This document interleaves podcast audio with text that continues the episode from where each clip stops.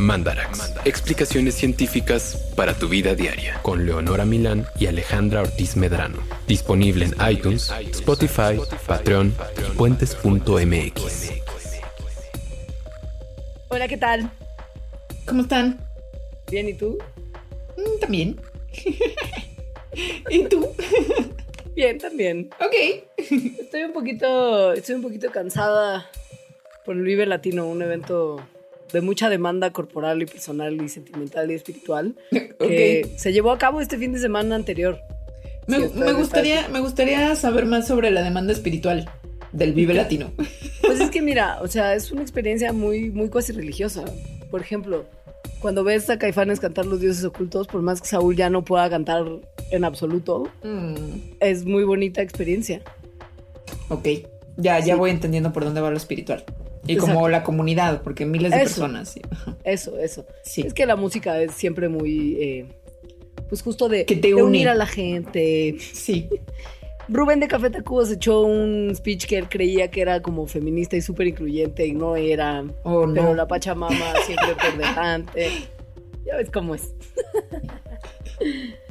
y nada, hoy, mira, aquí lista para hacer Mandarax, además de un tema que nos pidieron en línea en una de nuestras redes sociales. Entonces, qué más felicidad.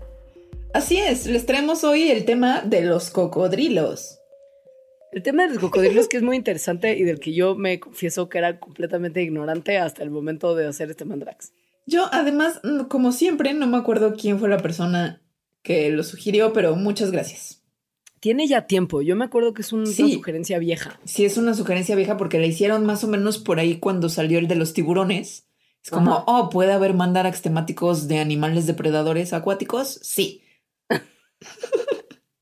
Me encanta que además son lo que más le interesa a nuestros fandrax en términos de todas las familias de animales y grupos de animales que podría haber en el mundo. Los depredadores acuáticos son extremadamente populares, o sea, son como, sí, como las Kardashian del reino animal. En el futuro podríamos hacer uno de orcas. Esas son muy tremendas. Además Sí. acaban de descubrir una subespecie nueva que pensaban que no existía y que era solo un mito. Está muy interesante. Las orcas son padrísimas, pero el tema de hoy son los cocodrilos que también son padrísimos. Sí son y son como muy... mm, La palabra en inglés es underrated, creo que sería Subestimados. Ajá. Porque su, su físico y tienen ciertas cosas en particular que son muy enloquecedoras. El tema de sus ojos me parece muy impresionante, por ejemplo. Y hablaremos de esto y de mucha de su fisionomía y de las características corporales que tienen. Y por supuesto de cómo los humanos no podemos tener nada bonito como un planeta sano. Estamos No podemos rápidamente... como cocodrilos. Exacto. Estamos rápidamente acabando con ellos, como con todo. Pero, Pero a ver, pues, hay mucha o sea- confusión sí. respecto a lo que es un cocodrilo. O más bien Sí. a cómo usamos el término cocodrilo. La cosa es que hay los cocodrilos reales como tal y hay también una orden, que es la orden crocodilia, de la que hay como par de familias importantes, y otra orden que es muy cercana a la crocodilia, que tiene también algo que parecen cocodrilos al grado de que pues probablemente usted los ha visto y ha pensado indistintamente llamarlos cocodrilos, como una cosa genérica, como decirle Kleenex al pañuelo desechable. Ajá, el término cocodrilo es como decirle Kleenex al, al pañuelo desechable. A ver, entonces los cocodrilos verdaderos son una subfamilia que se llama Cocodriline, que son unos reptiles muy grandotes eh, y son los cocodrilos tal cual como tal. O sea, lo que se, nos referiríamos correctamente cuando decimos cocodrilo. Ahora, hay otros animales muy cercanos a esta subfamilia, que son los caimanes, que vienen de la familia Alligatoridae, que es de la orden crocodile, igual que estos, y luego están de la familia Gavilidae, los que se llaman Gaviales. Que son, y, y en realidad a, a esta orden, a la orden cocodrilia, crocodilia, perdón, seguro se nos va a trabar la lengua muchísimo en este episodio. Croco- bueno, es crocodilia. Em, es a lo que nos vamos a estar refiriendo en realidad en este programa, ¿no? A, a caimanes, cocodrilos como tal y un poquito a los gaviales. Los gaviales, sí, los gaviales son estas, eh, estos tipo cocodrilos que seguro han visto, pero que tienen como su trompita muy, muy flaquita. O sea, tienen un Sí. hocico muy largo y delgado, muy chistosito. Sí, no son como el cocodrilo y el, el caimán, que son súper amenazadores, No. con su hocico que se ve que podría desgarrar cualquier tejido nomás de verlo. Este, estos son como sus primos eh, goofies. Goofies. No, se ven muy chistosos porque además tienen como los ojos un poquito más altones también. Ahora, justo de esos serán los que menos hablaremos porque la mayoría de, de las cosas interesantes al respecto, pues se han estudiado alrededor de los cocodrilos y de los caimanes. Y en gran parte, mucho trabajo se ha hecho en que pues podamos distinguir unos de otros. ¿No? Porque no somos las únicas confundidas y usted quizá tampoco. Es muy fácil confundirlos, pero hay ciertas características que nos permiten distinguir claramente si es un cocodrilo o un caimán. Ojo, es un poco como cuando te dicen, bueno, te voy a enseñar a distinguir una serpiente venenosa de la que no es venenosa. E implica como que observarlo súper de cerca en situaciones que independientemente de si es venenoso o no, te están poniendo en un riesgo muy tremendo, igual con el cocodrilo y el caimán. Bueno, O sea, aunque nunca- es poco probable que estés en una situación peligrosa con un cocodrilo o con un caimán. Más bien es como por si lo ves en el Animal Planet. y no, eso no es un cocodrilo, ¿eh? Te Es equivocaste. un caimán. Se va el caimán, se va el caimán, se va para Barranquilla. Entonces, a ver, Sí. la diferencia más obvia es cómo son sus hocicos.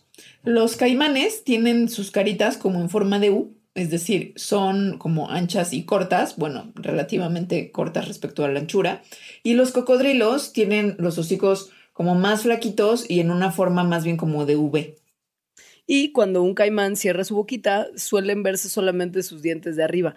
Los cocodrilos, sin embargo, cuando cierran la boca, se ven los dientes de arriba y de abajo como entrelazados, como mega amenazadores. Ajá. O sea, los caimanes son, se parecen un poquito al meme este del tiranosaurio que, que el de Finofaurio. Ajá, el finofaurio. Esa es una mnemotecnia eh, muy especial. Me- me- O sea, si se parece parecen al finofaurio. Es un caimán. Ajá. Si, si no, es un cocodrilo. Y tienen también pequeñas diferencias de color. Por ejemplo, si son más grisáceos o negros, probablemente son caimanes. Si son más color oliva o castaño, como, como café bronceadito, son croco- crocodilos. ¿Viste? Sí. No, esto va a ser todo Sí, el sí. programa. De- también viven en lugares diferentes, o sea, están adaptados a hábitats distintos. Los cocodrilos se encuentran por lo general en hábitats de agua salada, mientras que los caimanes están en agua dulce. Los cocodrilos suelen ser más agresivos y, por cierto, digo nada más como para que sepan, tienen un poco más largos los huesos de sus extremidades. O sea, los caimanes tienen huesitos del húmero más cortitos y fémures también más cortitos y los cocodrilos son más grandotes. Entonces, además de que son, pues justo como más agresivos, también están como quizá anatómicamente más preparados para ser más tremendos. Y bueno, es muy impresionante que se parezcan tanto, o sí, se parezcan tanto, porque su divergencia evolutiva fue hace un montón de tiempo. O sea, fue cuando los dinosaurios vivían aquí hace 80 millones de años en el periodo Cretácico. Si ponemos esto en contexto, o sea, por ejemplo, entre las diferencias que existen entre humanos y chimpancés, nosotros nos separamos de los chimpancés hace 7 millones de años. Es O sea, decir, nada. ajá, los, los cocodrilos y los caimanes se separaron hace 80. Y se parecen mucho más que nosotros a los chimpancés. O eso creemos. Tal vez si los Pues, cocodrilos pues, y los caimanes nos estudiaran, dirían, ¿what? Eh, Sí, exacto. Son iguales. Ahora, claramente estos eh, ambos eh, grupos sobrevivieron al, extin- al evento de extinción masiva que eliminó a tanta flora y fauna, como a- incluyendo a muchos de los dinosaurios, y, y no han cambiado tanto a lo largo de las eras. O sea, si uno ve unos fósiles de cocodrilos, pues sí difieren en cosas, sobre todo, por ejemplo, en el tamaño, pero básicamente su forma corporal, pues es igual. Ahora, mucha gente les dice que por lo mismo que parecen más o menos igual que el fósil, son fósiles vivientes, pero no, ha habido muchos cambios que si bien no son tan obvios como cambios muy grandes, violentos, sí ha habido, por ejemplo, muchas transiciones entre hábitat marino, de agua dulce, en tierra, o sea, que ocurren indistintamente de manera muy frecuente, y no es como una única transición que se dio en algún momento y no se volvió a dar. Sigue habiendo un proceso evolutivo y un proceso de adaptación. Exacto, es decir, tienen una historia evolutiva pues muy compleja. Y toda esta historia evolutiva lleva a que hablemos sobre las adaptaciones que tienen en sus cuerpecillos. Y ahora vamos Sí. a hablar de las adaptaciones en general de esta orden crocodilia. O sea, ya no más caimán cocodrilo. Ajá. De aquí en adelante es genérico Son todos juntos, cocodrilo. incluyendo a Exacto. los gaviales, nuestros Exacto. amiguitos goofies. Se considera que la forma corporal de los crocodilianos es pues parecida a un lagarto, ¿no? O sea, es como, es el, el- el- el cliché, como un lagartote. Pues sí, Una una, lagartijota. larga, con patitas cortas, em- eh, como muy achatados, pegados al piso. Y por supuesto, lo más significativo y distintivo de ellos es su hocico súper increíble, sea el delgadito de los gaviales o el más grueso de sus primos, los crocodilia. De hecho, tienen, tienen como esta cabezota tan grande, o sea, su hocico y su cabeza es tan grande que es un aproximadamente como una séptima parte de todo el tamaño de su cuerpo. Y tiene mucho que ver, como la forma de la cabeza, con la manera en la que se posicionan en el agua, que eso es bien interesante. O sea, su cuerpo es perfecto para la manera en la que usted los ve en el Discovery Channel. Exacto. Con, con sus, con sus ojitos saliendo como amenazadoramente y un poquito de su hociquito nada más así afuera del agua. Ajá. Que esa es como la, la, sí, la imagen estereotípica, ¿no? De, del Animal Planet. Sí, como sí. de un cocodrilo merodeando, donde ves esos ojitos y esa naricita. Entonces, en esa postura que tienen en el agua y para la cual, pues, su cabeza está adaptada para estar así, eh, la, la plataforma craneal, que, que, ¿no? En donde están como lo que serían las orejas, lo, lo que podríamos llamar nariz, aunque no es nariz, eh, está por afuera de la superficie del agua. Es decir, bueno, y los ojos, obviamente, ¿no? Entonces, todo el aparato sensorial de los cocodrilos en esta posición está expuesto, pero lo, lo que resultaría amenazador para las otras especies, es decir, el hocico como tal y todo su cuerpezote está escondido.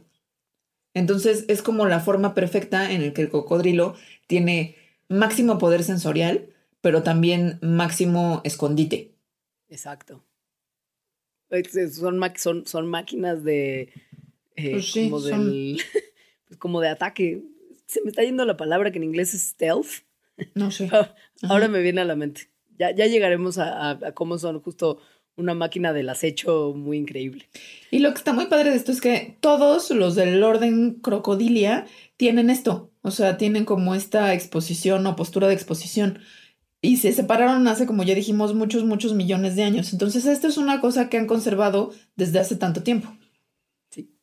Empecemos a, desglo- a desglosar sus partecitas corporales y empecemos con, con su disco nasal, que es lo que está como hasta adelante del hociquito, donde están sus dos fositas nasales. Lo que sería su una- naricilla. ¿Cómo? ¿Mandé? Lo que sería nariz, digamos Sí. así. Ándale. Los, las dos fosas nasales tienen una como valvulita protectora que mm, lleva a ciertos, a unos canales que están como en el, en- adentro del hocico y que se abren completamente en la parte de atrás de sus gargantas. Ahí hay pequeñas cámaras donde se registra el olfato, bueno, el, el olor de algo. Ajá. Y esto hace que tengan un súper buen sentido del olfato. Pero además hay una, o sea, para respirar tienen un, como otra forma que es a través de la boca. Entonces, al, al fondo de, la, de lo que sería su garganta, tienen otra válvula que se puede abrir y cerrar.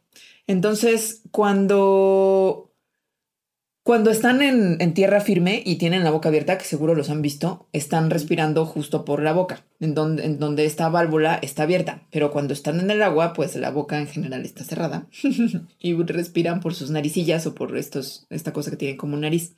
Cuando tienen, cuando están agarrando sus presas en el agua, la boca puede estar abierta, pero la válvula que tienen atrás de la garganta está cerrada. Entonces eso previene que pues no se ahoguen, es decir, que no se les vaya agua por ahí. máquinas de matar. En términos de oídos, sí tienen orejitas. Parece que no, porque como que no, no, o sea, no son una característica distintiva de sus cabezotas. Como que no piensas en un cocodrilo con orejas. Pero sí hay dos, obviamente, dos orejas que son como, como cuadraditos, bueno, como rectángulos de tejido, justo debajo del borde de la plataforma de su cráneo. Y ahí, lo que pues están ahí, funciona, como funciona muy bien que estén ahí porque se protegen de los dientes de otros No puede ser. cocodrilianos Cocodrilos. que, que que podrían atacarlos. Pero también están en una posición donde se pueden calentar rápidamente cuando el animal está como echando la tomadera de sol, el Roberto Palazuelos en tierra. que eso es algo que también es importante del cerebro, que está pues arriba, o sea, justo arriba de su cabeza, ¿no? Está Ah. como muy expuesto al calor. Entonces, cuando los cocodrilos están echando el palazuelos, es decir, calentándose porque no pueden termorregular por sí solos, es decir, su temperatura corporal depende de la temperatura del ambiente, el cerebro puede calentarse rápidamente. Se necesita calentar rápidamente para actuar, ¿no? O sea, para, para funcionar bien. Entonces, eh, eso es importante porque pues el cerebro obviamente evalúa todo lo que hay alrededor y por lo tanto puede comunicarles eficientemente pues de las cosas que hay, ¿no? O sea, ya sean presas o peligros o, no, otras, otras señales que hay en su entorno. Porque detectan muy bien las señales, o sea, incluso tienen una especie como de fosas sensoriales eh, en- entre las escamas que tienen en la cabeza, que son mucho más delgadas que las del resto del cuerpo. Y en estas fosas sensoriales hay montones de terminales nerviosas que están involucradas en detectar movimiento o vibraciones en el agua. Por si no era suficiente como el oído, el calor, la temperatura y el olfato. Todo eso no sería suficiente si no tuvieran justo sus mandíbulas y sus dientes. Su Que- arma, su arma pre- prefer- de preferencia. Ajá, o sea, si uno ve el cuerpo de un cocodrilo, en realidad su única arma probablemente sea eso. Eh, sí, porque sí, pues sí. Sí, pues, con eso atrapan a sus presas sí. y las sostienen y se las comen. Sí. Sus dientes tienen una forma de cono y entonces tienen un diseño que es perfecto para penetrar y para como quedarse ahí agarrando. En vez como de para cortar y masticar. O sea, en realidad lo que quieren es ag- agarrar a las presas, ¿no? Y que no se escapen. Em, sí, ¿qué vas a decir? Ah, no, que de hecho la manera en la que se como intercalan perfectamente los dientes de arriba con los dientes de abajo es otra de las formas con las que aseguran que cuando agarran una presa la van a agarrar súper duro y no la van a dejar ir. Luego, así como los tiburones, sus dientes pues se pierden constantemente, pero abajo de cada diente hay un repuesto que está como listo para que cuando un diente se cae salga otro. Entonces, el reemplazo de los dientes ocurre más o menos cada 20 meses, pero empieza a hacerse más lento, pues cuando se empiezan a volver viejos, porque no se libran de la vejez. No. De hecho, en los individuos más viejos puede ya detenerse a la producción de dientes nuevos por completo. Y algo que está increíble es la forma, sí, la forma como el diseño de sus, de los músculos de las mandíbulas. Que tienen, o sea, son súper poderosos, ¿no? Son de hecho de los más fuertes que existen en la naturaleza, esas, las mandíbulas de los crocodilianos. Entonces, em, por ejemplo, ¿no? Hay cocodrilos que con poco esfuerzo de sus mandíbulas pueden aplastar caparazones de tortuga o cráneos de cerdo. Ajá, ajá, ajá. Es- esto es a causa de la fuerza que tienen los músculos que cierran la mandíbula, pero extrañamente los músculos que abren la mandíbula son más o menos débiles. O sea, por ejemplo, si le pones como una liga alrededor del hociquito a un ¿Qué- cocodrilo, otra imagen evitar que abra? pues ella no abre la boca, no puede. Así con una liguita, liguita así normal. Pero en cambio, si hay un cocodrilo con la boca abierta y se la quiere cerrar, es muy difícil de hacer. O sea, se requiere como de muchas personas para lograr hacerlo. Qué locura. Ajá. Y, y lo que es muy bonito es que tanto son capaces como de ejercer una fuerza muy tremenda cuando cierran la boca, también son capaces de hacer con su hociquito movimientos muy delicados y muy gentiles. Por ejemplo, agarrar huevos como pues, huevos que no han sido, que no han eclosionado entre sus mandíbulas y apretarlos ahí poquito, poquito, poquito hasta que eclosionan y sale la cría. Esa es la manera en la que muchas especies de crocodilianos llevan a sus nuevos como bebés Sí, a sus su bebitos. adentro de sus bocas. Y esto es con la máquina de matar que podría destruir el caparazón de una tortuga. Pero si es con sus crías, son súper delicaditos. Es muy tierno cuando se, bueno, como tierno y amenazante cuando ves esas imágenes, ¿no? De, Exacto. de crocodilianos con sus Es como hijitos ahí. incre- increíble. Sí, increíble. Sí. Luego, por adentro también tienen cosas muy interesantes. Por ejemplo, su esqueleto. Eh, los crocodilianos, yo no quiero decir esa palabra. Los crocs. Podemos hacer Los referencia crocs. Ajá, sí, a esa marca tan, tan elegante de calzado. Los crocs no tienen un diafragma que separe la cavidad del pecho de las vísceras. Entonces, eh, la inhalación la logran eh, por un movimiento en el que sus órganos internos, como por ejemplo el hígado, se hacen para atrás. Como, como, como para atrás. O sea, se mueven de lugar. Se mueven del lugar exacto para que puedan respirar. O sea, Wow. nosotros, por ejemplo, sí tenemos una cavidad especial para el pecho donde están los pulmones. Entonces, los otros órganos pues están abajo de eso. Entonces, cuando respiramos, nada se tiene que mover más que la cavidad del pecho. En los cocodrilos, como no tienen esa cavidad y no están separados, eso de las vísceras, se tienen que mover sus órganos para poder What respirar. Sí. What the fuck. Su corazón es muy único también. Tiene cuatro cámaras, a diferencia del resto de los reptiles. Bueno, de la gran mayoría del resto de los reptiles tienen corazones de tres cámaras, dos atrios y un ventrículo parcialmente dividido. Este tiene directo dos atrios y dos ventrículos. Y en O sea, como este- nosotros. Sí, exacto. Sí. En el corazón normal de los reptiles, que tiene tres cámaras, la sangre que está destinada para los pulmones, es decir, la que no tiene oxígeno, está, se puede mezclar en el ventrículo que está parcialmente dividido con la sangre que está ya oxigenada y que va a ir a viajar al resto del cuerpo. En los mamíferos y en las aves esto es imposible por la manera en la que está dividido nuestro corazón. En cocodrilos, sin embargo, los vasos sanguíneos que vacían los ventrículos tanto izquierdo como derecho tienen una apertura que los interconecta y que permite un poco de mezcla de la sangre, pero fuera de los ventrículos. Y eso puede ser muy ventajoso por su estilo de vida que implica la, la sumer- la sumergida. Ahora, su estómago, al contrario a lo que podríamos muchas personas pensar, no es muy grande. Entonces, las grandes presas que se comen no se las pueden comer por lo general de una sentada, digamos. Eh, ajá, se las comen como de a poquito. y otra cosa, una característica pues chistosa o interesante que tienen es que tienen como una tendencia a retener objetos que no son digeribles, por ejemplo, piedras, a las cuales se les llama gastrolitos. Entonces se cree tal vez que eso les ayuda en la digestión, pero también puede ser que les estén asistiendo en su balance del agua, o sea, eso de, de irse para abajo o irse para arriba en, en los cuerpos de agua. Sin embargo, lo cual hace que esta idea pues tal vez no tenga tanto sentido, los crocs que viven en áreas fangosas, es decir, que no tienen acceso a piedras, em, pues no les pasa nada. La, ci- la ciencia ha sido muy inteligente para aprovechar esa característica de los crocs, porque como retienen objetos sólidos cualquiera, o sea, por decir piedras, sí, claro, pero ¿por qué no un transmisor de radio? Hacen que los crocs coman lo que quieren ellos como que se coman. Por Entonces, ejemplo, pon tú que si quieres instalarle un servicio de rastreo, haces que se lo coma y lo va a tener en su pancita un montón de tiempo y vas a poder saber como científico dónde está ese cocodrilo en todo momento. Y algo también curioso y un poco asqueroso es que no, o sea, no digieren el cabello de las cosas que se comen.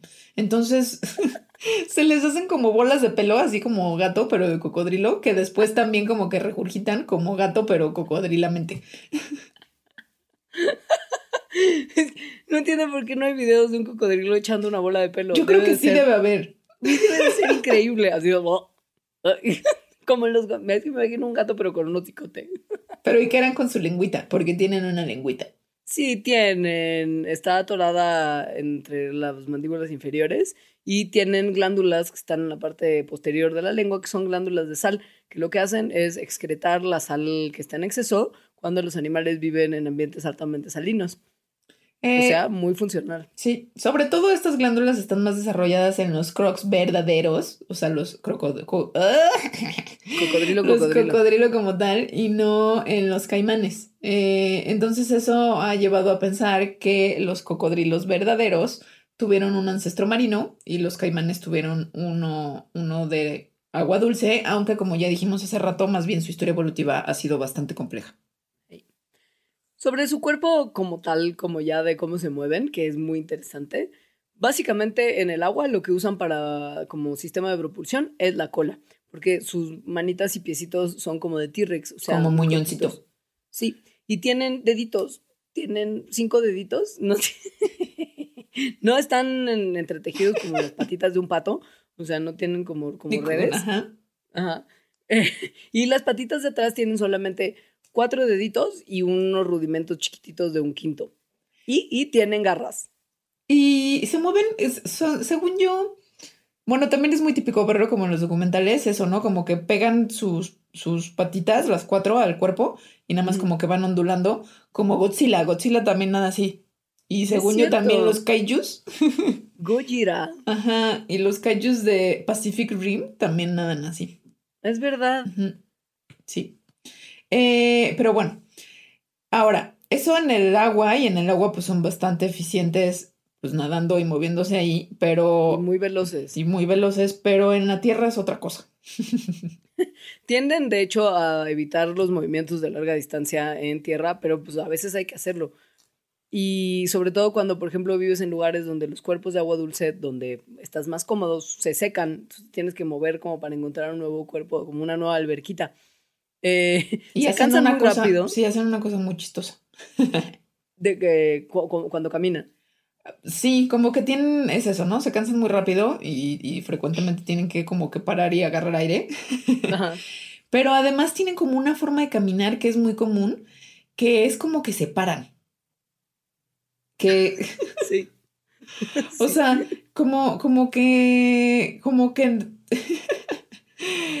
sí, se paran tal cual como en dos patitas, o sea, muy poquito, ¿no? Porque además sus patas de atrás son bastante cortitas, pero como que ponen la cola de base un poquito y entonces medio que, sí, suben la parte de adelante de su cuerpo y como que así medio corren.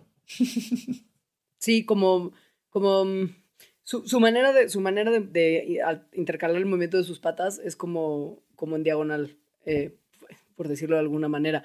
O sea, mm, las patitas de adelante y de atrás de un lado se encuentran cuando el cuerpo va hacia esa dirección y luego se separan cuando el cuerpo se curvea a la otra dirección. O sea, como su cola también es tan larga y se sincroniza, digamos, con los movimientos de sus patitas, también es un movimiento como medio ondulatorio. Acaban de hacer un robot unos científicos como para estudiar cómo se movían los cocodrilos del pasado y es muy interesante ver cómo esto, como que hacen como, como un movimiento de cadera, o sea, si, tú, ¿no? si lo Ajá. piensas como antropomórficamente, sería como un cadereo para que su cola se sincronice con sus patitas y sus manitas como en un braceo chistoso. Es más fácil que vean un video, la verdad, que describirlo. Y luego hay veces que también como que galopan, o sea, tienen este, Sí. ajá, que es cuando las patas del lado izquierdo y las del lado derecho no están sincronas, o sea, no todas las del izquierdo, las dos del izquierdo van al mismo, en la misma dirección que las del derecho, o más bien, al- ¿no? Como sincronizadas. Ahora, si un cocodrilo haciendo esto, que es como la máxima esfuerzo y velocidad que pueden hacer, es decir, galopando, llegan como a 18 kilómetros por hora, máximo. Y se agotan antes de llegar a cubrir 100 metros. O sea, muy poco, muy, muy poco rápidos y muy poco eficientes. O sea, que si hay un cocodrilo en tierra, se puede correr fácilmente lejos de él. Está ok. Sí. Ahora, ojo, porque si hay como una especie de pendiente lodosa, el cocodrilo va a renunciar directo a usar sus patas y se va a resbalar como de pancita usando su cola como propulsión, que debe de ser también muy adorable de ver. Ajá, también, bueno, si estás ahí también debe ser un poco amenazador y Ah, sí, terrorífico. porque ahí sí debe de ir más rápido. Además. Y pues son reptiles y tienen que regular su temperatura de manera muy distinta como lo hacemos nosotros los mamíferos, que es de manera interna, con un sistema super pro de regulación de temperatura que, que tenemos. Ellos no, no lo tienen, tienen que, que recurrir a medios externos para mantener su temperatura constante. Son comúnmente en el pópulo de sangre fría, así es como se les- se les dice. Pues sí, y por eso es que se tiene que poner ahí al solecito. Les gusta tener su temperatura corporal ajustada entre 30 y 33 grados centígrados y sí, van entre zonas de sol y sombra. En el en frío se, se echan para solamente en el sol para calentarse y cuando hace mucho calor tienen que buscar áreas sombradas para evitar sobrecalentarse. Y de su reproducción, pues hacen unos niditos, o sea, van y hacen un hoyo, tal cual, por ejemplo, en arena, o hay veces que lo hacen en vegetación, ahí ponen a los huevitos al centro de ese hoyo y los cuidan hasta que nacen. Y a veces los llevan en sus hociquitos. A veces los llevan en sus hociquitos. Mandarax. Explicaciones científicas para tu vida diaria. Con Leonora Milán y Alejandra Ortiz Medrano. Somos muy felices de tenerlos a todos apoyando el proyecto Puentes. porque la neta es que Patreon es la mejor forma de consumir y construir puentes. Por si usted no lo sabe, Patreon es una plataforma de suscripción en la que pueden escuchar nuestros programas, acceder a contenido exclusivo, obtener beneficios al convertirse en un miembro de nuestra comunidad. Y si bien todos los podcasts de Puentes seguirán disponibles súper gratis en Spotify, iTunes, nuestro sitio y demás plataformas de reproducción, las personas que se suscriben en Patreon podrán seguir las recomendaciones en nuestro blog, participar en encuestas, ver transmisiones en vivo y conocer nuestra agenda de grabaciones para sumarse a las conversaciones. Además, podrán participar en convivencias, talleres y eventos de la comunidad de Puentes, como el Bardarax. Todo depende, de la cantidad de dinero que decidan invertir para seguir siendo y haciendo puentes. Entonces, por favor, descarguen la aplicación de Patreon, búsquenos como Puentes Podcasts o visiten directo puentes.mx diagonal construye. Muchísimas gracias. Sí, y tenemos algunos Patreons especiales que sabemos que son pues Fandarax y a los cuales nos gustaría mandarles unos saludos. Por ejemplo, a Jonathan Medina, a Ana, que es diseñadora. a Salvatore R, Blanca Isabel, Omar Mendoza, a Susana Citlali, que es historiadora, a Héctor Magallón, a Alexis Valeria, la cual ocupa un lugar muy especial en nuestro corazón, porque una vez la conocimos y vimos que traía tatuado el logo de Puentes en el tobillo. Nos tomamos fotofan con ella, la verdad. Sí. A César de Jesús, a Judith Valencia y bueno, a las más de 160 personas que ahorita integran la comunidad de Patreon. Son unos chidos y los apreciamos muchísimo, de verdad. Sí. Mandarax. Explicaciones científicas para tu vida diaria. Hola, ya volvimos a seguirles hablando de Crocs. Los crocs, los crocs padres, no los crocs feos. Porque, a ver, amigos, amigas, por más que digan que son cómodos, que sí lo son, los crocs son horribles. ¿Sí son cómodos? Sí, yo una vez me puse unos y sí son cómodos. Pero, a ver, ojo, o sea, también son cómodos como unos tenis cómodos son cómodos, ¿me explico? Ok, no hay No es como, necesidad. oh, wow, me o sea, está no hay como- necesidad. No, no hay ninguna necesidad. La, la neta. Bueno, sigamos con nuestros amigos los crocodilianos. Sí, Ya nada más para acabar con su, exacto, para acabar con su anatomía sus ojitos. eso. Estos son especializados de una serie de formas. O sea, primero tienen una especie de párpado transparente que se mueve de lado a lado a lo, lo largo del ojo. Muy desconcertante. sí, muy desconcertante porque estamos acostumbrados de ver de arriba abajo y este se mueve de lado a lado. Esto obvio cuando el animal se sumerge o ataca a sus presas. Y después arriba tiene ya los párpados convencionales que cubren el ojo completamente, normal como los nuestros. Ahora, las, los ojos como tal, o sea, las bolas que hacen los ojos, se pueden como que meter a la cavidad del ojo. Entonces eso, al parecer, es para evitar que se lastimen durante los ataques, ¿no? Cuando se están peleando con otros cocodrilos. Tienen posibilidad de visión aérea y no se sabe si su visión bajo el agua sea tan buena. Eso sí, es la realidad. Pero en, en la noche, como son animales medio nocturnos, hacen que sus pupilas se cierren a una rayita vertical con la luz muy fuerte y que se abran completamente, se dilaten completamente en la noche, como los gatitos. Entonces, atrás de los ojos, o sea, de la bola de los ojos, no, justo atrás de la retina, tienen como una capita muy delgadita de una cosa que se llaman cristales de guanina, o también se le llama tapetum retinal. Entonces, cuando pasa la luz a través de la retina, se refleja a través de esos cristales. Entonces, esa, esa, eso es como si fuera un artefacto que intensifica las imágenes, eh, que en combinación con otros dos tipos de receptores que tienen en, la retina, les permite a los crocs ver muy bien en situaciones de muy poquita luz.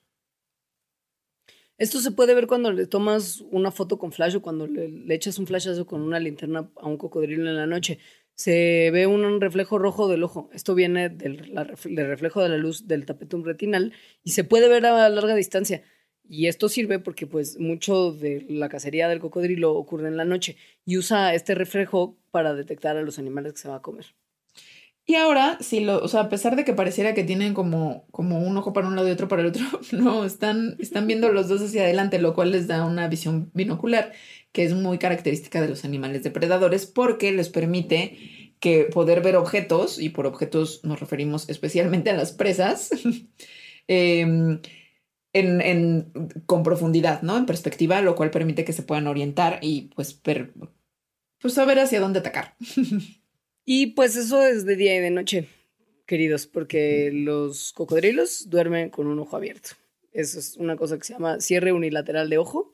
literal, o sea, mientras dormitan, dejan este, un ojito abierto, como algunos ah, otros reptiles y algunas aves y algunos animales acuáticos como delfines, focas y morsas. Ellos todos hacen esto porque están muy expuestos a depredadores mientras duermen. Entonces, mira, un ojo al gato y otro al garabato. Tal cual. Pero además no nada más es un ojo, sino la mitad del cerebro. O sea, todos estos animales que mencioné Leonora lo que hacen es que cuando duermen, como que apagan una mitad del cerebro y la otra la dejan prendida o bueno, despierta. y eso se dieron cuenta, bueno, de los cocodrilos por, por verlos. sí, los filmaron durante 24 horas al día y además les pusieron como una especie de amenaza latente que era que se sentaba un humano, no se quedaba paradito al lado del tanque 10 minutos y los animales se le quedaban viendo al humanito que estaba ahí parado con un ojito nada más. Y cuando la persona dejaba el cuarto, seguían viendo hacia esa misma locación con el otro ojo cerrado. Es decir, no veían hacia un lugar aleatoriamente. ¿no? Entonces, esto se cree que es pues eso, ¿no? Porque tienen la misma, el mismo tipo de actividad cerebral que tienen las aves, que finalmente pues, son medio parientes. Claro. Em, metieron también en otro experimento a un cocodrilo joven novedoso, a un grupo de cocodrilos que ya estaban como familiarizados los unos con los otros. Y pasaba lo mismo, los cocodrilos abrían un ojito y se mantenían vigilantes, posiblemente porque los cocodrilos más jóvenes pueden ser vulnerables más que los adultos a los depredadores y entonces se agrupan para minimizar, minimizar los riesgos que puede tener el grupo. O son buena onda entre ellos, solo entre ellos. Y además ha visto que pasa, bueno, probablemente pasa en muchas especies de cocodrilo. Y lo que, o sea, lo que también dice esta investigación es que dormir con un ojo abierto, pues puede parecer muy extraño, pero en realidad hay un montón de especies que lo hacen, entre ellas muchos mamíferos. Entonces, se ve como una rareza, pero tal vez la rareza sea que apagues todo el cerebro como nosotros. Ahora, fíjate que hay como un, un dicho que es el de llorar lágrimas de cocodrilo, que es más o menos popular. Eh, es bastante popular. ¿Mande? ¿No? Sí, es bastante popular. Sí, pero creo que mucha gente lo usa sin saber cómo ni qué significa el dicho, que es que estás, estás mostrándote como que tienes remordimiento, pero no es insincero. Exacto, o sea, un remordimiento falso. Em, y eso viene porque se supone, bueno, o más bien se ha visto a cocodrilos llorando, llorando en el sentido de derramando lágrimas cuando están consumiendo a sus víctimas, que obviamente ellos atraparon y que seguramente se las están comiendo con mucha alegría. Pero pues es que sus, lágrimas no están ligadas a una emoción como las nuestras. Los cocodrilos tienen, sueltan lágrimas que tienen proteínas y minerales y lo que hacen es ayudarlos a mantener el ojo limpio y lubricar una membranita que es el párpado externo ese que es muy mal viajante que se mueve de un lado a otro y que se tiene que mantener húmedo y limpiecito. Em, bueno, pero resulta que sí, o sea, que no nada más producen lágrimas en esos momentos, sino que sí, efectivamente sí producen lágrimas cuando están comiendo o a veces que están comiendo. Y eso no se sabe exactamente por qué ocurre, pero se cree que em, se debe a cómo está como formado su cuerpo en este, o más bien su carita, su carita bien preciosa. Al parecer hacen como muchos ruidos como mientras comen, o sea, son como comedores ruidosos. Y esto tiene probablemente algo que ver con que sus senos nasales están activando las, las glándulas que producen las lágrimas. Y pues a veces también nada más echan la lagrimita cuando están en, tierra. Entonces tampoco, o sea, no se tiene muy claro. También se cree, sí, también se cree que puede estar relacionado con que contraen músculos de la mandíbula muy fuertes. Entonces tan fuertes que esos músculos aprietan a las glándulas lacrimales y les empiezan a salir lágrimas. Eso tiene sentido, pues al mismo, sí, pues es muy parecido a lo del sonido que hacen, que mueven la boca y así, sus senos nasales, este. Eh, pero que, sí. Pues es que hay algo muy como bonito y darks al mismo tiempo asociado con las lágrimas de cocodrilo. Sí, y hay fotos increíbles en el internet de este fenómeno. Sí. Justo iba a pasar para allá. Es muy probable que hayan visto estas imágenes como muy icónicas de un cocodrilo que tiene maripositas paradas alrededor de sus ojos y que se ven súper lindos porque es como la cara toda amenazadora del cocodrilo, sí, decorado como con flor, como con maripositas como de reina de la primavera. Y esas mariposas tienen una razón de, estar ahí. Que es que beben lágrimas de cocodrilo y de su sí, literal, literal. Son particularmente, o sea, hay algunas especies que lo hacen. Eh, Y lo, lo hacen como, como, ojo esto, viven, las mariposas que viven en lugares como húmedos, como, como lodosos, Ajá. pueden conseguir de manera mucho más sencilla las sales y minerales que son necesarias para su vida, pero que escasean mucho en los trópicos.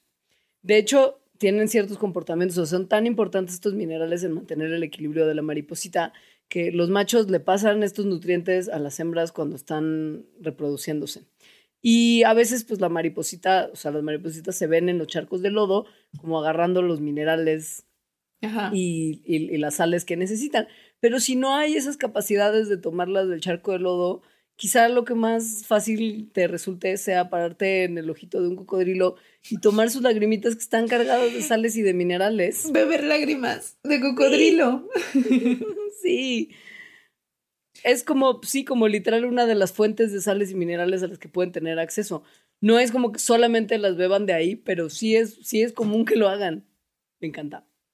A mí también me encanta porque es como darks y bonito al mismo tiempo. Claro. Ahora, esto que es tan bonito, nosotros, por supuesto, estamos arruinándolo todo, porque probablemente, pa, como estamos devastando el planeta, no va a haber ni cocodrilos ni mariposas próximamente. Sí, como ya dijimos al principio, no podemos tener nada bonito. No. Entonces, eh, la actividad humana está llevando a la extinción como, pues, más o menos como a la mitad de las especies de cocodrilo del mundo. Lo cual está muy gacho. O sea, son 27 especies, más de la mitad están en riesgo de ser eliminadas por nuestras actividades humanas. Hay un par de especies que están más o menos seguras porque han sido más cuidadas a lo largo de los años, pero todo se resume a los sospechosos comunes, ¿no? Cambios en el uso de suelo, contaminación, Animales. invasión de animales ferales, cacería, etcétera. Esto no les augura un futuro brillante y esplendoroso a los cocodrilos, sino todo lo contrario. El gavi- gavial, en particular, que vive en la India, está sufriendo muchísimo por la destrucción de su hábitat. Otros que están sufriendo mucho son el cocodrilo de las Filipinas y el caimán chino, que están casi extintos en la naturaleza, pero al mismo tiempo, y esto también está un poco triste, se les cría intensivamente para su carne y para su piel. Porque usar cosas de cocodrilo, Es comer cocodrilo, es algo que ocurre alrededor del mundo. Sí. Eh, los que se han salvado son los cocodrilos de agua salada, perdón, que son los cocodrilos más grandes que viven en la Tierra, que pueden llegar a medir 7 metros y pesar 900 kilos. Hay nada más. O sea, imagínense por favor ese Ujú. tamaño. Que se prohibió su cacería hace algunos años, 1970, y desde ahí se han aumentado significativamente sus números. Pero pues para el resto de los cocodrilos no existe esta prohibición. Y con lo de la destrucción del hábitat, pues tú puedes decir no caso cocodrilos, pero sí estoy destruyendo su hábitat, entonces se van a morir de cualquier manera. Otro de los grandes problemas que tienen es que es, no, la agricultura como que les come y además del cambio de uso de suelo y bueno, la contaminación asociada a la agricultura, también está que, que casi siempre viene pegado eh, la crianza de animales. Y en esta crianza de animales está la de los cerdos que luego se escapan y entonces se convierten en cerdos ferales que se comen los huevos de los cocodrilos. Eso Que pues muy- evidentemente también merma sus números de No, forma pues, importante. claro. Pregúntenle usted a las tortugas que visitaban nuestro país. que Empezaron a estar en serios problemas porque pues la gente se comía sus huevos. Ah, dije comía, perdón, se come sus huevos. Eh, Pero y bueno. por supuesto, sí, calentamiento global. Sí. O sea, cambio climático. Conforme se vayan calentando los hábitats acuáticos, los cocodrilos van a tener que moverse a hábitats mucho más al norte y mucho más al sur. Y esto será probablemente medio traumático para ellos porque no necesariamente van a ser recibidos con mucho gusto a donde quiera que tengan que emigrar.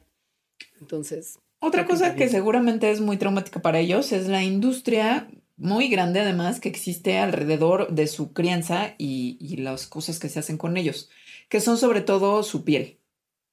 pues sí. Eh, hay algunos lugares en donde históricamente los cocodrilos se han visto como, como sagrados, como el equivalente a las vacas en India, pero en muchos otros lugares han sido cazados por su carne y por su piel. Y además, pues también hay como motivos religiosos, motivos médicos, motivos decorativos, ¿sabes? Porque qué bonito tener una cabecita de cocodrilo en Mm. mi casa, en mi sala colgada.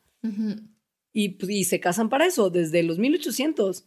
Es una industria viejísima. Sí, pero así como que su práctica extensiva y como la explotación internacional comenzó a partir de los 1950, 1970, 60 y en los 70 ya empezó a que las, o sea, esta práctica a que las poblaciones de cocodrilos empezaron a reducirse pues enormemente y en algunas partes a ser completamente removidas. Hay muchos tratados internacionales que tratan de protegerlos, por lo menos de la explotación de especies salvajes. Es decir, no puedes ir al exterior y cazar cocodrilos para su carne, su piel y etcétera, sino que se permite el comercio con cosas de cocodrilos siempre y cuando provengan de una granja. Esto es creepy también per se y no, no está necesariamente chido, la verdad. Pero pues esto ha ayudado a que justo los números no se salgan pues no se salgan de control y se, se, eliminen ya especies de manera completa.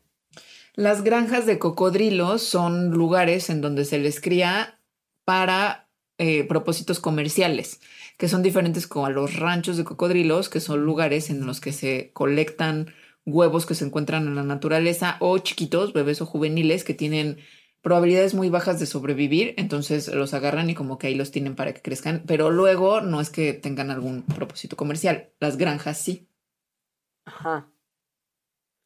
Y bueno, pues las granjas de cocodrilos o el granjeo de cocodrilos, pues es una forma que tenemos de crianza de animales intensiva y pues hay para muchas especies y para casi, pues para muchas, muchas de las cosas son similares.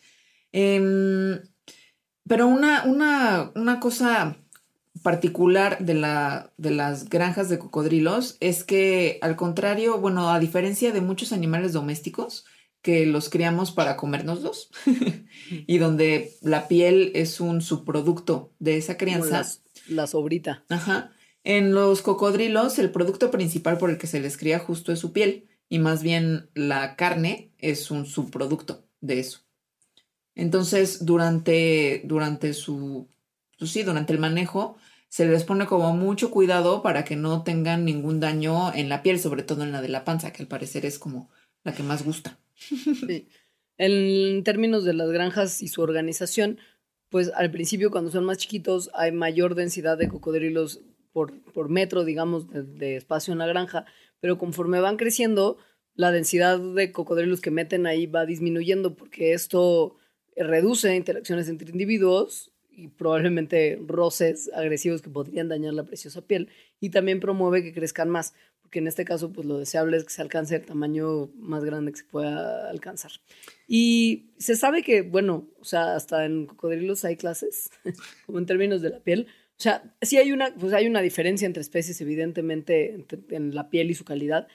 Particularmente el grado de osificación, o sea, de, huesos que tienen en el área de la panza, es un factor clave que hace que la piel de un animal sea mejor que la de otra y es una diferencia clave también entre distinguir las pieles como clásicas de los cocodrilos a la de los caimanes. Sí, mm, la, que más se aprecia o la que es mejor en ese sentido es la del cocodrilo de agua dulce, que así se llama esa especie, que es como considerada la mejor en el mundo porque no tiene nada de hueso entre las eh, escamas de su pancita y además porque tiene un montón de filas de escamas ahí mismo. Entonces, además crece mucho y se pueden hacer bolsas muy grandotas.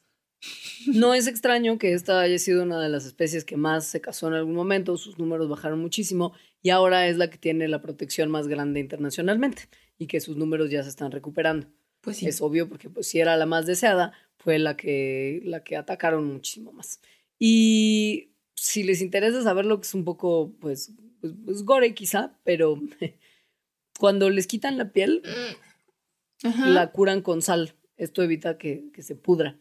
Y después la llevan al, lugar donde, se tratan las pieles para conseguir piel ya de uso, de uso textil. Este, y la llenan otra vez de agua para restaurarla a su condición original, cosa que se había, pues con la sal evidentemente se deshidrata. Le quitan las escalas queratinosas y le ponen un montón de sustancias químicas para convertir la piel cruda a piel de uso, como piel del zapatito. Y esta se puede teñir y puede transformarse en diversos productos. La bolsa como tal, el cinturón como tal, la bota como tal. Sí. Hay muchos lugares donde se trata la piel de cocodrilos, o sea, Singapur, Japón, Japón, Japón. Europa, tipo Francia, Alemania. Japón. A todos bien así. Y, y pues nada, un poco también yo creo que estos animales en un principio no solamente fueron cazados como por su piel y lo hermosos que resultan los productos hechos de cocodrilo, sino porque al final del día, en algún otro momento de la humanidad, quizás los cocodrilos significaban un riesgo para la gente y se dieron cuenta, Sí. como con muchos animales, ¿no? O bueno, porque sea- nada más de verlos, de ten- o sea, sabes reconocer que es un depredador que es peligroso, ¿no? O sea, que es Claro. potencialmente peligroso. Y como con muchos otros animales, ya después de que lo mataste porque se veía amenazador, te das cuenta que puedes sacarle muchísimo provecho y empiezas a usar su piel y sus partes para consumo humano. Y eso fue lo que derivó en una industria gigante.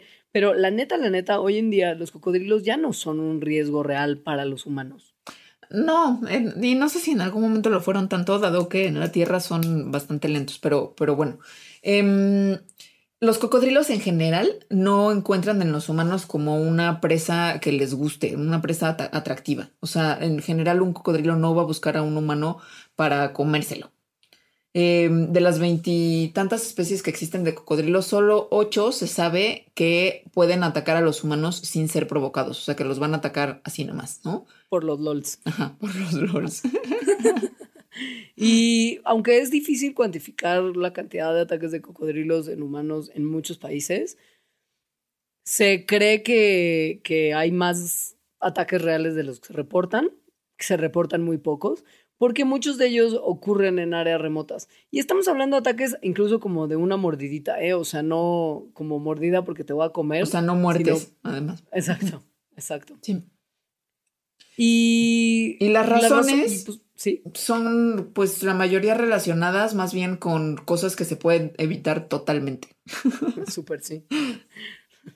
Una vez, por ejemplo, que pues, bueno, esta es creo que la menos evitable y es que el cocodrilo esté cazando comida.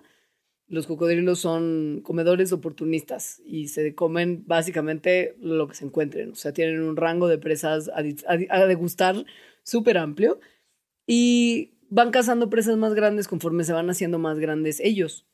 Y si los cocodrilos ya están muy grandecitos, el tamaño de un humano promedio es del tipo de tamaño de presa que les viene bien comer. Entonces esa puede ser una de las razones, pero hay otras que sí son más evitables. Por ejemplo, los cocodrilos, los que son muy territoriales, como por ejemplo el que ya hablamos, el cocodrilo, ah, no, el cocodrilo de agua salada, lo hacen por defensa de su territorio. Entonces, eh, defienden su territorio de cualquier intruso y eso puede incluir animal, digo, humanos que se meten ahí. Lo mismo pasa con sus nidos o con sus jóvenes.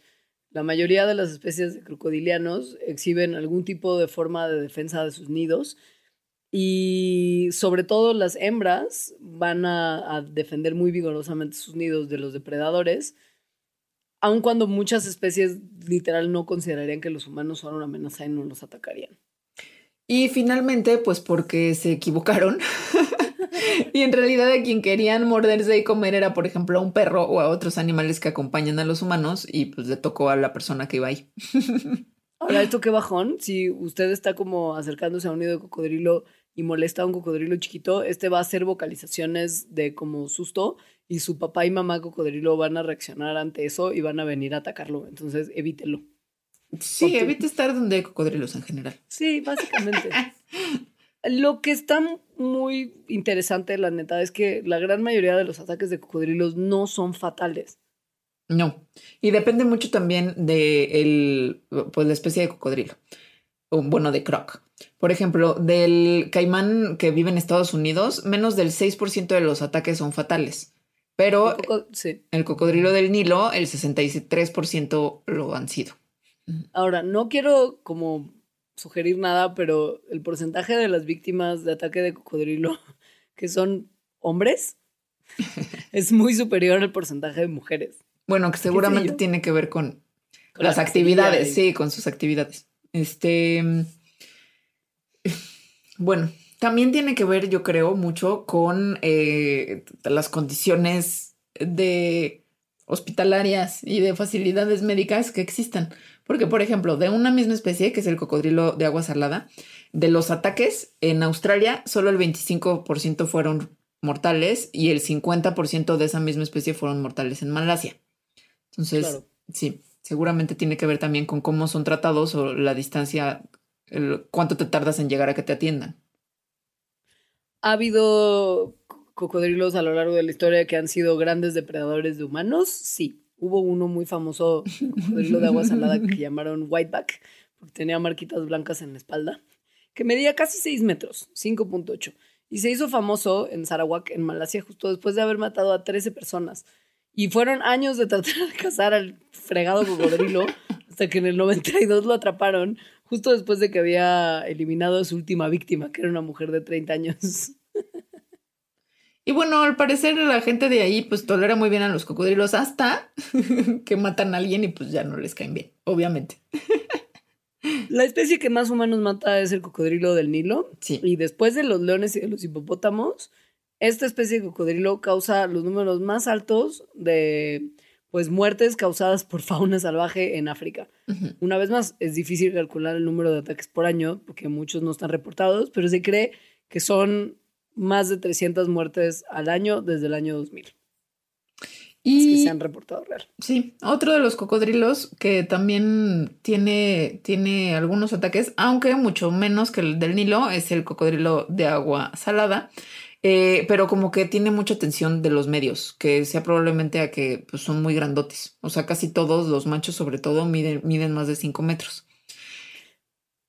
Eh, está que está aumentando la cantidad de ataques de cocodrilos, pues sí, porque también están aumentando los números de sus poblaciones. Ahora, esto es algo bueno, no es algo malo, y no tenemos que reaccionar ante esto con vamos a matarlos a todos otra vez porque son una amenaza para nosotros. Simplemente hay que tratar de tener cuidado y evitar ponerse en situaciones de riesgo. Sí, y por ejemplo, acá, bueno, de donde se sabe, no es eso, no se reportan tanto los ataques de cocodrilo, pero bueno, los, los las bases de datos eh, más completas son eh, para los cocodrilos de agua salada de Australia y para los caimanes de americanos que viven en Florida, donde, por cierto, ocurren más del 90% de los ataques en Estados Unidos. Pues es que están los Everglades, es ahí donde Exacto. viven. Y muchos, bueno, a lo que se atribuye muchas de las causas de estos ataques son también a los cambios en las poblaciones que hay, pero de humanos, no nada más de cocodrilos. Por ejemplo, que comienzan a ser más turísticas estas poblaciones y se empiezan a acercar más a los cocodrilos. Entonces, pues sí, procure quizás hacer turismo que no implique enfrentarse a estos grandes depredadores y es muy probable que usted no sea una de las poquitas víctimas fatales que hay de ataques de estos animales, unos que también han sido muy eh, malevolizados por los medios y la televisión y la cinematografía, como los tiburones. Y pues eso es todo. Nada más, una vez más, los crocs no son bonitos, usted no se ve bien usando crocs. Es una moraleja que creo que es importante darles. Sé que ya lo habíamos mencionado, pero es muy importante. Hay otro tipo, hay otro tipo de calzado muy cómodo como el tenis como tal. Exacto. No consuman productos de cocodrilo, eso creo que sobra. Si usted está escuchando Mandarax, es muy probable que no use pieles de animales exóticos. Sí, sobre todo por, sí, bueno, no, por, todas las razones está mal. y que también, pues, usted quizá cree que se ve muy elegante, pero ya no. no es tan fashionable ya. Pues muchas gracias por escuchar. ¿Cuál es tu palabra clave? A ver. Híjoles. Mm, tú, tú la primero. La mía es lágrimas de cocodrilo. La mía es mariposa darks. Me encanta porque además está relacionado con lo mismo. Es que neta esa foto del cocodrilo con sus maripositas en los ojos, me muero de la ternura, güey. Lo estoy buscando en este momento. A ver si lo ponemos en la bitácora o, ahí en el archivo, si lo checan en Puentes o en el Patreon. Ahí probablemente esté. si no, google cocodrilo mariposa y seguro lo encuentran. Que es muy guapo. Muchas gracias. Y ya. Sí, hágase Patreon si puede. Se lo agradeceremos mucho. Cheque los beneficios que, que ya le mencionamos antes de ir al corte. Y a los que ya lo son, muchas gracias. Somos muy felices de contar con su apoyo. Y a toda la gente que nos manda sugerencias en redes sociales, este programa es prueba viviente de que les hacemos caso. Háganos llegar sus temas posibles, ya sea a Twitter, como estamos como Mandarax, a Facebook, que estamos como Mandarax lo explica todo, y al Insta, que estamos como las Mandarax. Adiós. Adiós. Mandarax. Explicaciones científicas para tu vida diaria. Con Leonora Milán y Alejandra Ortiz Medrano. Disponible en iTunes, Spotify, Patreon y puentes.mx.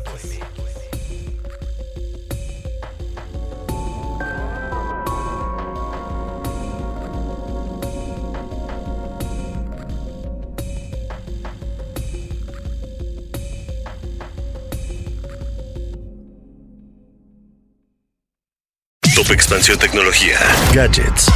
Lanzamientos, reportajes y el negocio de las tecnológicas. En 10 años, el metaverso aportará 5% al PIB de Latinoamérica. Internet ha representado muchos cambios para el mundo y la religión no se ha escapado de ello. Los mexicanos cada vez tenemos casas más tecnológicas. Todo en menos de 5 minutos.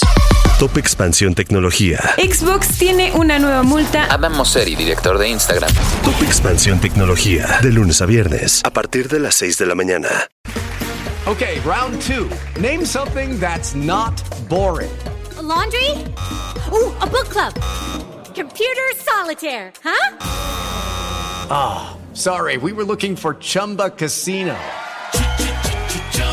That's right. ChumbaCasino.com has over 100 casino style games. Join today and play for free for your chance to redeem some serious prizes. ChumbaCasino.com. No purchase necessary. Full prohibited by law. 18 plus terms and conditions apply. See website for details.